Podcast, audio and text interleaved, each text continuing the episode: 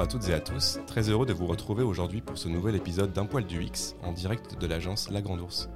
Aujourd'hui, j'ai le plaisir d'accueillir Romain Séchant, lead product design chez Miracle, une société leader mondiale de solutions de marketplace. Le sujet du jour concerne une problématique de plus en plus abordée dans les entreprises, l'organisation orientée produit, avec un découpage des équipes par produit et par squad, concept notamment mis en avant par des startups comme Spotify ces dernières années. Nous allons donc voir ensemble comment switcher d'organisation d'un point de vue design, les impacts sur le process, mais également le travail d'une dette design et sur un nouveau design système. Bonjour Romain. Bonjour Clément. Comment vas-tu? Très bien et toi? Très bien, merci. Bienvenue sur le podcast.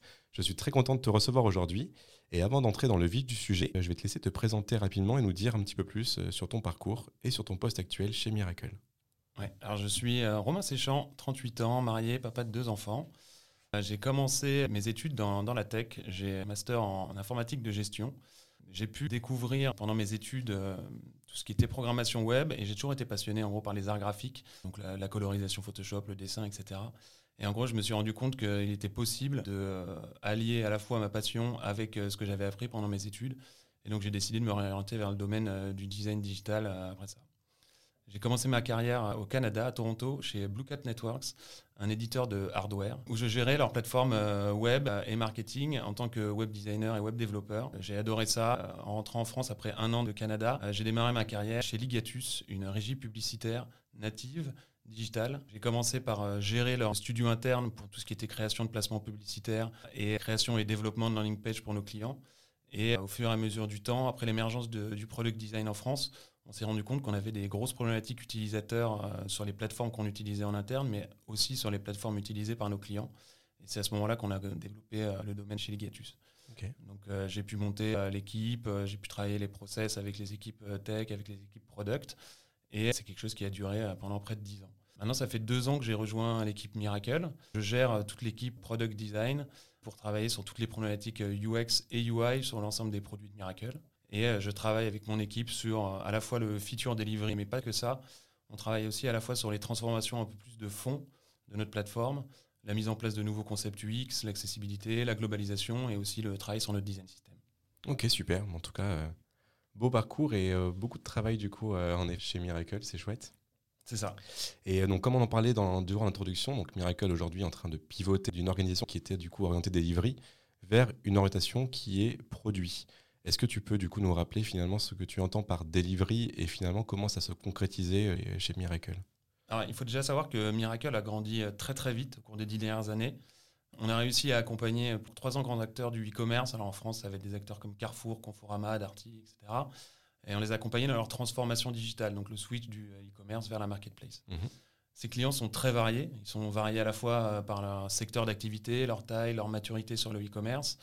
Et en gros, il a fallu nous adapter très très vite, livrer des produits euh, très vite, des produits de qualité, pour répondre à des use cases euh, très spécifiques et très différents pour chacun de nos clients.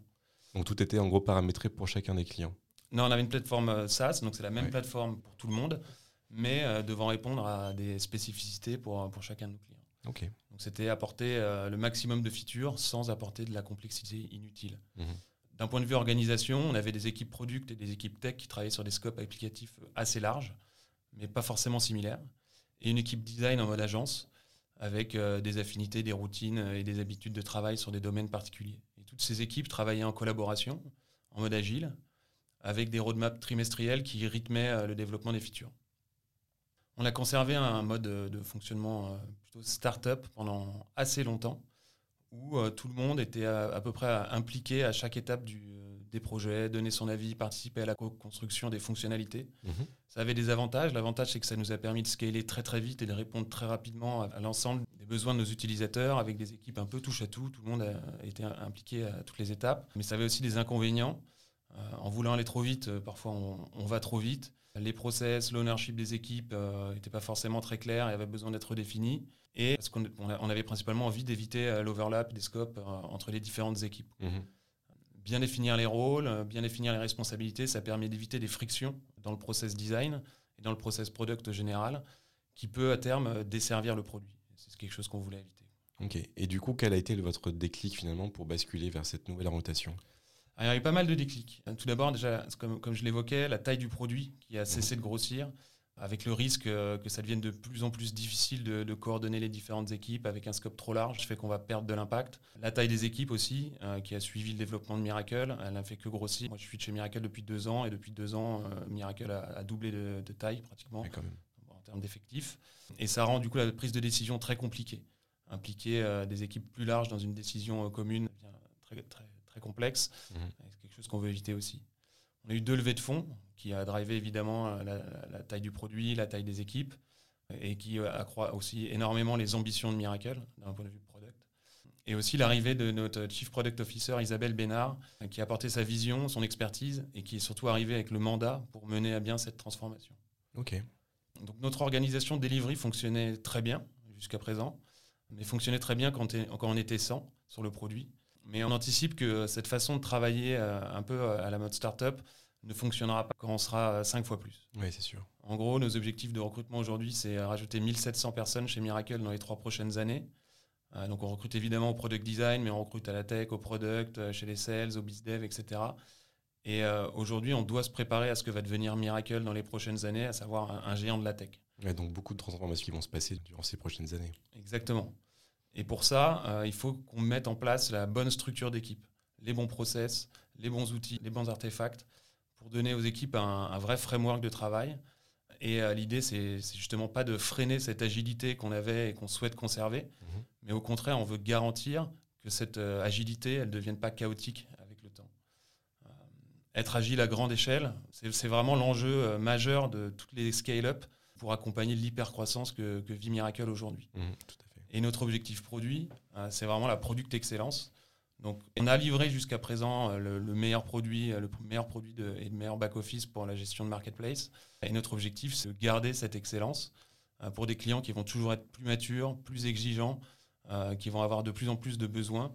Et pour nous, il faut pouvoir aller vite, il faut pouvoir apporter une réponse quali et rapide à nos clients et surtout leur livrer le bon produit pour, pour les utilisateurs qui utilisent Miracle tous les jours leur métier. Mhm. ok. Et concrètement, du coup, euh, maintenant qu'on a vu un petit peu l'orientation du coup qui était faite, on va dire précédemment ou jusqu'à là peu en tout cas, comment finalement vous avez transformé cette partie en, mode produit? Comment ça s'applique concrètement aujourd'hui euh, chez Miracle? Bah, Ce qu'on a fait, c'est qu'on a déjà de splitter notre produit en piliers et en squads pour plusieurs raisons. Tout d'abord, on voulait euh, concentrer le scope fonctionnel de nos squads. Mhm afin de développer leur expertise métier, développer l'expertise de chaque membre. C'est un scope plus restreint, euh, que ce soit le design, le dev, le product management. Cette euh, répartition par squad va nous permettre aussi de mieux prioriser les features, s'engager à plus pousser les features jusqu'au bout et euh, s'engager à itérer sur nos fonctionnalités. Et l'Orga Squad, squad nous permet aussi d'avoir des roadmaps internes à chaque squad et à chaque pilier pour que l'ensemble de nos features ne soient plus en concurrence avec l'ensemble des features de la plateforme. Mhm mais qu'elle soit euh, en concurrence que au sein de la, squad. Et enfin, euh, cette répartition va nous permettre de, garantir et de continuer à livrer le meilleur produit pour nos utilisateurs et mieux répondre à leurs besoins métiers. Ok. Et donc, comment vous avez fait du coup pour définir en effet le scope des différentes équipes alors dans, les différentes squads? Bah Ça, ça va passer par un travail sur notre RACI et la matrice des rôles et responsabilités pour redéfinir le scope de chaque équipe, apporter beaucoup plus de clarté, beaucoup plus de lecture euh, dans l'organisation et pour que chacun puisse avoir une, compréhension claire de ce qu'on va attendre de lui et de son scope d'intervention et redonner l'ownership aux équipes. Donc redonner l'ownership aux équipes product sur ce qui va être scoping des fonctionnalités, redonner l'équipe design sur la recherche utilisateur, sur les tests, etc. Ok. Et quand tu parles de RACI, c'est quoi du coup un RACI concrètement? Un RACI, c'est une grosse matrice où on va définir les rôles, qui est doueur dans une feature, qui va être consultant dans une feature, qui va avoir un rôle euh, d'information qui va être accountable et être garant que la tâche soit bien menée à terme. Et on va lister l'ensemble de toutes les tâches qui incluent le, process product au mhm. global euh, et l'ensemble de toutes les équipes, que ce soit au sein de l'équipe produit, donc euh, les techs, les designers, la, documentation technique, etc., etc., l'équipe product management, mhm. mais au-delà de ça, avec tous les stakeholders externes qui pourraient intervenir au cours du projet, le product marketing, Ok, donc hyper important en tout cas pour bien définir euh, les, rôles de chacun et vraiment clarifier, comme tu disais, le scope d'une équipe. Oui, indispensable. Ok, super. Et du coup, côté design sur le process, comment vous avez finalement redéfini ça, du coup, toute la, partie process design? On a complètement euh, remis à plat notre process design euh, d'un point de vue micro pour s'assurer que l'équipe puisse intervenir sur les bonnes tâches et au bon moment. Et ça, c'est très important. Mhm. On veut euh, favoriser à fond le, le binôme PM-UX, très en amont du projet. Euh, pouvoir donner le temps aux product designers de faire de la recherche utilisateur en amont des projets, mais aussi tout au long de la phase de design pour aller tester nos prototypes avec nos utilisateurs, nos stakeholders internes, pour avoir une meilleure prise de décision et euh, faire des choix éduqués sur les fonctionnalités. Ça nous permet aussi de garantir qu'on ne va pas s'engager sur des solutions techniques trop tôt et euh, aussi pouvoir faire valider des concepts très early stage, à la fois par nos users, mais aussi par notre top management. Et pour ça, euh, on a vraiment besoin de se staffer. On spécialise beaucoup plus les rôles euh, et on a besoin de se staffer pour faire grandir les rangs et euh, que ce soit au product design, côté tech, côté product, côté documentation, puisque le scope de tâches devient aussi plus large. Oui, j'imagine. Et du coup, avec cette division de, enfin, par produit, enfin par pilier, en tout cas et par squad, comment finalement vous faites pour gérer toute cette partie que tu disais juste avant, la partie recherche, la partie design, l'évaluation avec des tests ou de la B-test, etc. Est-ce que c'est des parties qui sont euh, centralisées ou transversales, ou est-ce que finalement, même ça, c'est vraiment géré du coup au sein d'une squad, euh, vraiment euh, d'une manière finalement unique, on va dire, par squad? Ça va être les deux.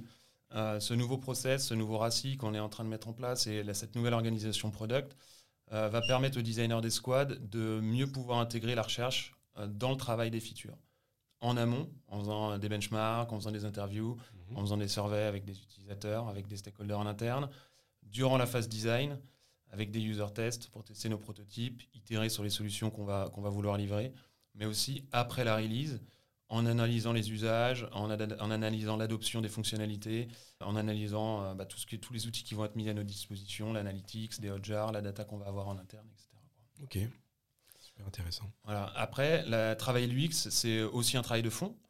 Euh, on ne travaille pas que sur des features, on travaille aussi sur des concepts transverses. Ça va être la navigation, la gestion des formulaires, tacler la dette Mhm. euh, ou la gestion de nos design systems. Et pour ça, moi j'ai toujours trouvé que l'industrie était assez, assez schizophrène. On doit à la fois répondre à des objectifs business très euh, précis et très souvent rapidement, ce qu'on appelle le run chez nous. Euh, mais de l'autre, on sait qu'on doit faire évoluer l'expérience, on sait que ça doit passer par un travail de fond. Au fur et à mesure des années, on a pu accumuler de la dette design. Et euh, nous, ce qu'on veut, c'est garantir qu'on soit toujours capable de livrer une expérience pertinente pour nos utilisateurs. Et pour ça, il faut prendre le temps. Euh, il faut prendre le temps d'itérer sur des solutions. Il faut prendre le temps de refondre l'existant. Et euh, prendre ce temps-là, ça a vraiment un coût. Et si on veut que ça fonctionne, on ne peut pas le faire en parallèle du run. Ce n'est pas quelque chose qu'on va pouvoir prioriser versus le business. On sait très bien que quand on cherche à aller co- contre le business, ça ne fonctionne pas. Et ce qu'on veut, nous, c'est pouvoir adresser à la fois euh, les demandes de nos clients, mais aussi euh, retravailler notre plateforme euh, à la base pour améliorer l'expérience utilisateur de façon plus profonde.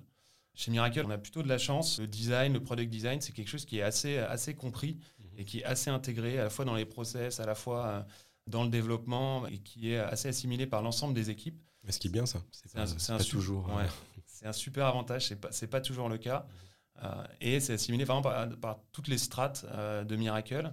Et j'inclus euh, là-dedans aussi le top management, qui est sponsor de l'expérience utilisateur, parce que chez nous, l'e- l'expérience, le design, c'est plus un compromis, ça doit vraiment faire partie de, de- de l'ensemble des features. C'est-à-dire, du coup, c'est plus un compromis. c'est- qu'en gros, on va pas faire du design pour améliorer euh, quelque chose euh, particulièrement. Euh, le, le- le design doit être partout. Euh, tout ce qu'on livre, on cherche vraiment à s'éloigner du, du modèle MVP, D'accord. Minimum Viable Product, pour beaucoup plus se focaliser sur ce que nous, on va appeler un Minimum Lovable Product.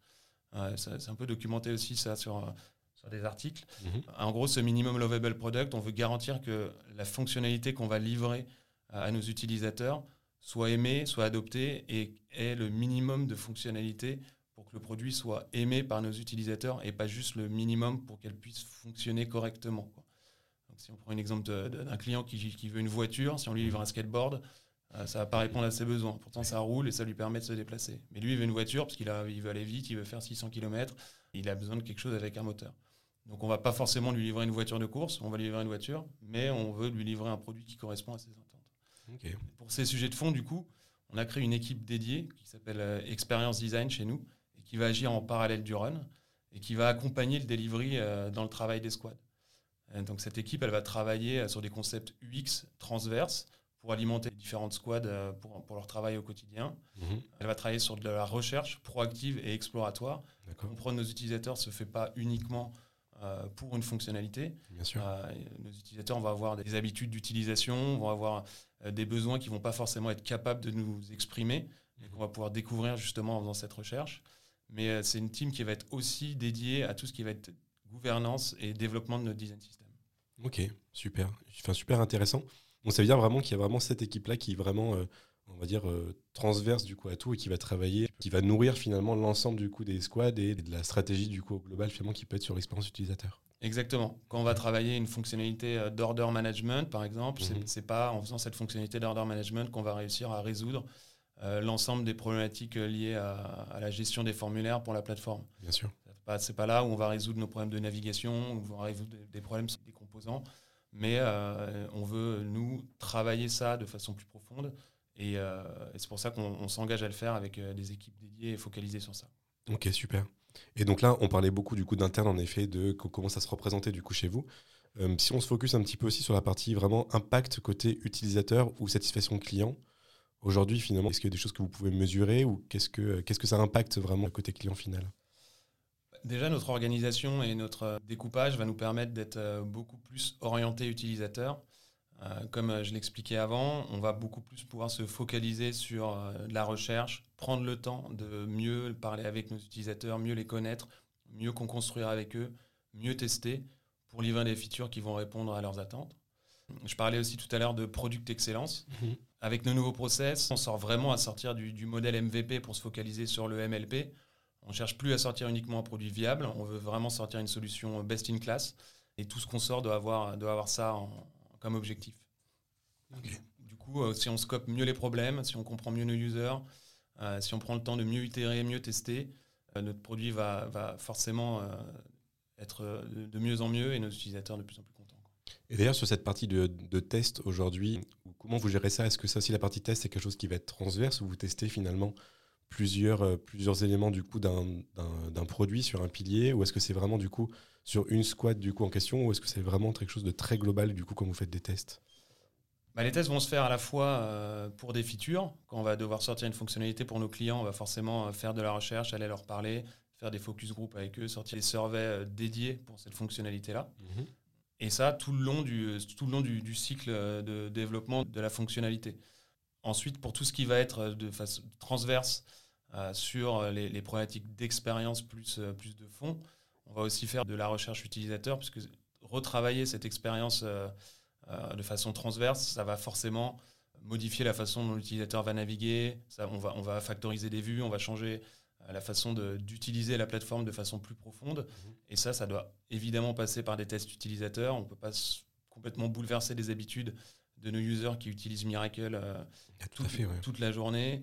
Euh, c'est leur métier, à savoir que les, utilisateurs de Miracle, c'est pas nous, ce sont des entreprises qui ont des besoins métiers, qui ont des, objectifs. On ne peut pas se permettre de release des grosses modifications sans, euh, sans les avoir testées avec eux. Bien sûr. Euh, et ça passe aussi par des tests sur notre design system. Évidemment, quand on va, on va créer des nouveaux composants, certains, des, boutons, des inputs, il y a quand même assez peu d'impact. Il va y avoir des gros composants, comme bah, des, data tables, par exemple, qui sont très très utilisé chez Miracle. On a un back-office euh, de productivité. Donc la data table, c'est un élément clé euh, de notre expérience, utilisateur, mais aussi des comportements qui font partie de notre design system. La gestion du formulaire, la navigation, euh, comment on va sélectionner des objets pour les mettre dans un autre, etc. Ça, c'est des, patterns UX qui utilisent des composants de notre design system, mais il faut aussi garantir que ce qu'on va livrer dans notre design system va être utilisable et va répondre aux besoins. Ok, donc ça c'est quelque chose que vous pouvez tester de manière transverse du coup et pas forcément du coup dans une, euh, dans une squad. Exactement. C'est justement le, tout, toute l'utilité de cette squad euh, experience design qui va pouvoir agir de, tout le business et tout le, tout le run et tout le delivery. Ok. Et du coup, en continuant un petit peu sur cette squad euh, un peu transverse, en tout cas qui est la partie expérience design, tu m'as dit du coup un petit peu avant, vous étiez sur une refonte aussi design assez globale chez Miracle, notamment avec la refonte totale de votre design system. Ça, c'est aussi une étape qui est assez, euh, assez importante. Euh, comment ça se passe globalement dans, le cas d'une refonte d'un design system comme ça, lorsque ces produits sont vraiment, comme tu le disais, utilisés quotidiennement et donc qui peuvent bouleverser potentiellement euh, l'expérience qu'un client a avec le produit s'il l'utilise depuis des années quoi? C'est un très gros challenge. savoir que ça fait 10 ans que notre plateforme est en ligne. c'est un challenge compliqué, mais c'est pas impossible. Nous, on ne fait pas une refonte de nos design systems. C'est un nouveau design system from scratch qu'on est, en train de, qu'on est en train de déployer. Là, on a la première version qui sort, euh, qui sort bientôt. C'est une nouvelle UI, c'est un nouveau stack technique, c'est un nouvel outil de travail qu'on va, qu'on va donner à tout le monde. Donc vous repartez de zéro, quoi. On repart de zéro. Ok. On va pas rentrer dans le, de ce que c'est qu'un design system. C'est très largement documenté, mais on, on veut vraiment reconstruire un framework de travail non seulement pour les designers, mais vraiment pour l'ensemble des équipes impliquées dans le produit, mhm. euh, les équipes euh, de product management, mais aussi les équipes tech qui travaillent sur la plateforme. On veut vraiment répondre à toutes les problématiques liées au processus euh, product via ce design system. Ce pas les seules problématiques, mais en tout cas, il ne faut plus que le design system devienne, devienne un frein ou un, ou un, élément de friction dans, dans le développement produit. En gros, après 10 ans de travail sur notre produit, on a accumulé pas mal de dettes forcément. C'est assez classique. Et euh, notre nouvelle organisation produit nous permet de repenser complètement les, fondations de la pratique design pour nous assurer de, à la fois de, mettre en place des bonnes pratiques design, euh, des bonnes euh, pratiques UI. Et ce travail, c'est vraiment repenser les fondations du design Miracle pour, pour plusieurs choses. à la fois nous permettre de scaler de façon saine, rajouter des produits, rajouter des piliers, rajouter des modules dans la plateforme, si ça se fait sur des, fondations euh, pas solides, euh, ça fonctionnera pas. C'est sûr. Donc nous, ce qu'on veut, c'est supporter, euh, supporter la transformation de Miracle et supporter la transformation UX à venir. La globalisation, rajouter des langues, ça a beaucoup de problématiques. pour nos utilisateurs. L'accessibilité, c'est un gros focus aujourd'hui. La gestion du mobile, fournir à nos utilisateurs une vraie expérience mobile et pas uniquement une plateforme responsive. Mmh. C'est des énormes transformations. Euh, qui n'ont pas forcément été anticipés jusque-là, et c'est quelque chose qu'on a envie de, supporter euh, aujourd'hui. On veut mettre la, gouvernance sur notre design system, euh, la bonne gouvernance sur notre design system, pour garantir déjà qu'on va faire un travail UX et UI de qualité, mais garantir aussi que notre design system soit pérenne. Mhm. On n'a pas envie de release notre design system et qu'au bout de six mois, il commence à y avoir du custom dans les projets ou alors des composants dupliqués, etc. Donc, oui, bien sûr. Une vraie, une vraie gouvernance dessus. Ça, c'est hyper important, de toute façon, la gouvernance des design systems tout ce pilotage-là est vraiment important. Et ce design system va, devra aussi nous permettre de shipper euh, beaucoup plus rapidement, évidemment, mais aussi de façon beaucoup plus cohérente pour pérenniser notre travail. L'idée de ce design system aussi, c'est de, permettre à notre équipe de pouvoir se recentrer sur euh, là où elle va avoir de la vraie valeur ajoutée, à savoir euh, penser les fonctionnalités, penser les parcours, et pas penser comment une vue doit se composer. Mhm. Le dernier objectif qu'on a, ça va être l'onboarding de nouveaux membres Miracle. En gros, quelqu'un qui arrive chez Miracle, que ce soit un tech, un PM ou un designer, il va avoir un temps d'onboarding qui est forcément long sur une plateforme euh, comme la nôtre.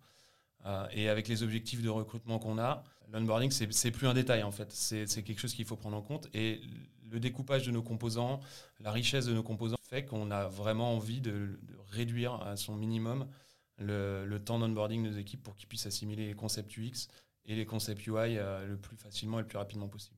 Ok. Et du coup, là, ça, ça quand même un DSM qui doit être assez conséquent quand même, vu l'ampleur des, du coup, des, des produits qu'a du coup aujourd'hui euh, Miracle dans son, euh, dans son. Et du coup, est-ce qu'on parle vraiment d'un seul design system, un très gros, ou est-ce qu'on parle plutôt d'un système avec des branches ou ce genre de choses qui puissent s'adapter en fait après selon les, euh, les, produits? On a un seul design system pour le moment. Alors je dis pas qu'à terme on n'aura pas un design system mobile peut-être, on n'y est pas encore. pour le moment, on n'a qu'un seul design system. Oui, la plateforme est très très grande. On a énormément de fonctionnalités, énormément de vues on reste un back-office de productivité et nos vues sont quand même assez similaires. On a beaucoup de data tables, beaucoup de formulaires. On n'est pas une plateforme euh, créa, on n'est pas, on n'a pas de la UI euh, hyper compliquée. Euh, nous, on, a vraiment des, parcours à travailler, on a vraiment des workflows métiers à travailler. Mhm. Donc, on n'a pas un besoin de composants gigantesques dans la mesure où nos vues sont assez similaires à travers la plateforme. Et c'est aussi ça qu'on a envie de garantir avec notre design system c'est qu'un utilisateur, quand il arrive sur une vue qu'il ne connaît pas, ou même qu'il connaît, qu'il ait ses habitudes. Quand il découvre un data table, il sait comment ça va fonctionner. Quand il voit un formulaire, il sait comment ça va fonctionner. Mhm. Il n'a pas besoin de réapprendre le fonctionnement d'une vue à chaque fois qu'il va arriver dessus. Oui, c'est sûr. Ok, et du coup, euh, j'imagine que le gros challenge va être en effet de réussir euh, euh, de switcher entre l'ancien design system, entre guillemets, donc ce que connaissait le client jusqu'à présent, et le nouveau design system qui, est en train d'être mis en place. Comment vous faites justement pour réussir ce challenge en préservant finalement l'expérience de la personne qu'elle avait sur la plateforme? Ouais, c'était notre gros point d'interrogation au début du projet et qui aurait pu mener à la décision de ne pas le faire. on avait plusieurs options en gros. La première, c'était faire cohabiter les deux design systems sur la même plateforme, ce qui est possible mhm. techniquement. Euh, mais d'un point de vue expérience, ce n'était pas une option. Euh, la différence UI est, vraiment énorme entre les deux design systems, que ce soit les tailles, les couleurs, les composants, tout, change vraiment énormément. L'autre option qui était sur la table, c'était euh, migrer tout notre front avant de release le design system. Ça, pareil, c'était impossible. Pourquoi? Déjà, ça a été un travail énorme. La refonte du front, c'est quelque chose, mais il y avait pas mal de fonctionnalités pour lesquelles il aurait aussi fallu refondre le back pour pouvoir tacler la dette, et ça prenait énormément de temps. Et l'idée, c'était, euh, bah, si on travaille aujourd'hui sur un design system, c'est de pas attendre trois ans pour pouvoir le release. Bien sûr. Euh, et c'était surtout euh, ne pas tomber dans le feature freeze où toutes les équipes vont travailler sur la migration pour aller le plus vite possible. Et au final, on bloque le business. Oui, c'est sûr. Donc ça, ça fonctionnait pas. Ce qu'on a décidé de faire, alors c'est plus long, c'est pas forcément l'éclate pour les équipes tech, mais en tout cas, c'était la meilleure solution pour nous, c'était de faire cohabiter les deux design systems d'un point de vue technique dans la même plateforme. Et pour ça, on a décidé de skinner notre euh, ancien design system. D'accord. Euh, nos équipes front-end euh, ont travaillé pendant pas mal de temps pour, tout en conservant la dette technique, remettre à niveau la UI que lorsque les deux design systems vont, vont cohabiter, qu'il n'y ait pas un choc d'une vue à l'autre pour nos utilisateurs. Et donc de lisser vraiment, du coup, on va dire vraiment uniquement la partie front pour que derrière, il n'y ait pas cette coupure entre guillemets d'utilisation et d'expérience pour, une personne qui utiliserait tous les jours la plateforme. Quoi. Exactement. Alors forcément, un, designer verrait la différence entre un, data table ou une autre, un formulaire ou un autre. Euh, ça, on peut malheureusement pas l'éviter.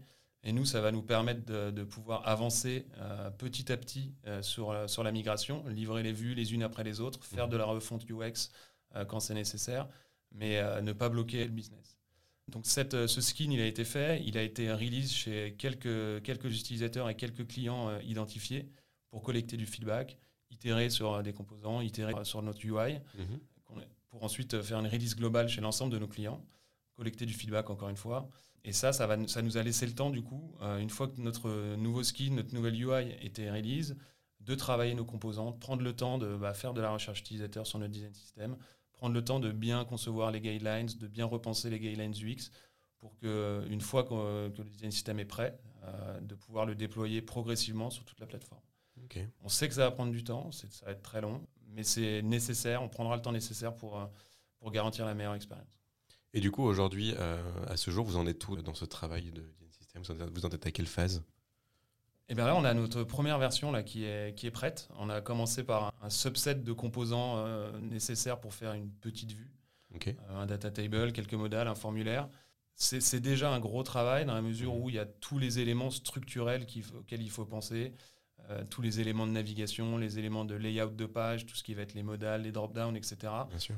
Qui ne sont pas vraiment assimilés comme des fonctionnalités ou des composants principaux dans le design system, mais qui permettent, qui sont obligatoire en fait pour composer même une vue très simple. Mhm. on a commencé petit. Euh, on est en train de release la première vue euh, faite avec ce nouveau design system.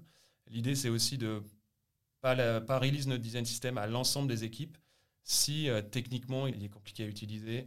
ce qu'on veut c'est déjà qu'en interne nos utilisateurs du design system, donc les designers, les PM et les équipes tech, aient un outil solide pour leur permettre derrière de gagner du temps et s'onboarder très rapidement.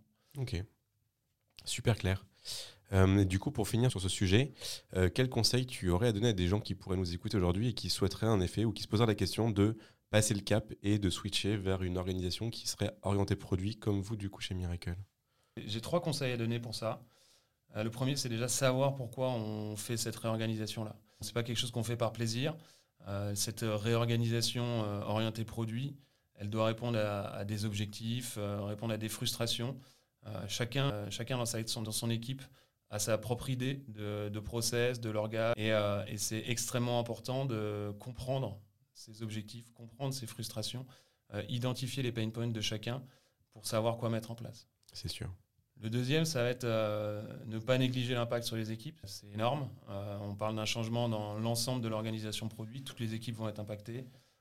Product, tech, documentation technique, design, etc. Il y a un gros mercato entre les squads on change le scope, on change d'outils, on, a de nouveaux artefacts à produire. Et ça, ça prend du temps, ça prend de l'énergie.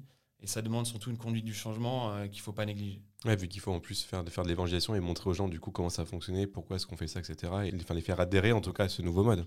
Exactement comme tu dis, il faut vraiment que tout le monde adhère.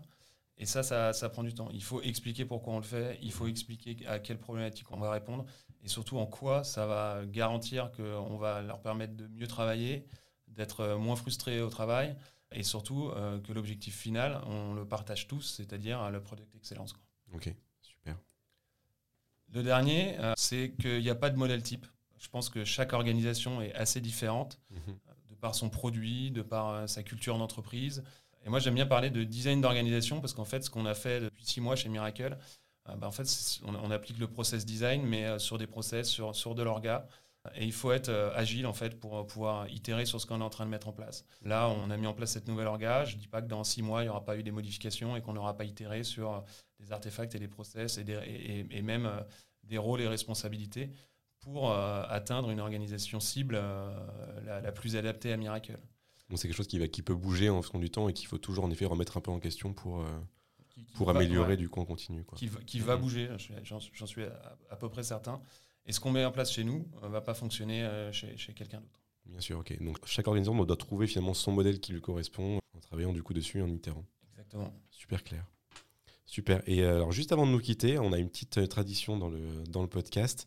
on demande en fait donc à nos invités de nous dire un petit peu comment leurs proches peuvent définir le UX avec leurs propres mots. Donc en général, questionner du coup leurs parents, leurs proches, la famille ou d'autres personnes. Toi, Romain, du coup, tu as pu demander du coup à qui cette partie-là? À ma mère. J'ai demandé à ma mère, qui pense, je pense, euh, que je suis encore développeur. Euh, mais je, du coup, j'ai un peu, un peu recentré la question sur l'expérience utilisateur. En gros, pour elle, l'expérience utilisateur, c'est, euh, elle qui n'est pas très tech-savvy, de faire en sorte, en gros, qu'elle sache quoi faire et savoir où cliquer dans, dans une plateforme, dans une, dans une application. C'est plutôt une bonne définition, je trouve. C'est déjà pas mal, ouais. je, je, ferai en sorte de, de mieux lui expliquer. Super, bah écoute, merci beaucoup. On va se quitter sur ces bonnes paroles. Euh, merci Romain d'avoir accepté notre invitation et d'avoir partagé ton retour d'expérience. C'était vraiment super riche, et super intéressant. Euh, voilà. Est-ce que tu as un petit mot à rajouter du coup à la fin? Un petit mot, bah, je vais un peu euh, paraphraser mon, mon, CEO qui dit que bah, en gros, c'est un sport d'équipe et, et c'est vrai. Enfin, qu'on est en train de mettre en place aujourd'hui, euh, bah, ce n'est pas trois personnes qui vont le penser dans un bureau, c'est toute une organisation qui, s'implique mhm. et c'est euh, bah, de la co-construction. Donc c'est vraiment un travail d'équipe et je remercie tous les gens qui ont participé. Mais écoute, je pense que tu as tout dit en tout cas, c'est super clair. Merci beaucoup. Merci à toutes et à tous d'avoir été avec nous pour ce nouvel épisode. N'hésitez pas à continuer à vous abonner, à réagir et à partager évidemment le lien de l'épisode sur vos différents réseaux. Vous pouvez également retrouver donc différents articles traitant du sujet et plein d'autres sujets sur notre blog lagrandos.design section blog et n'hésitez pas aussi à faire un tour côté Miracle. Voilà. Merci et à très vite pour un nouvel épisode d'un poil du X par la Grande Ours.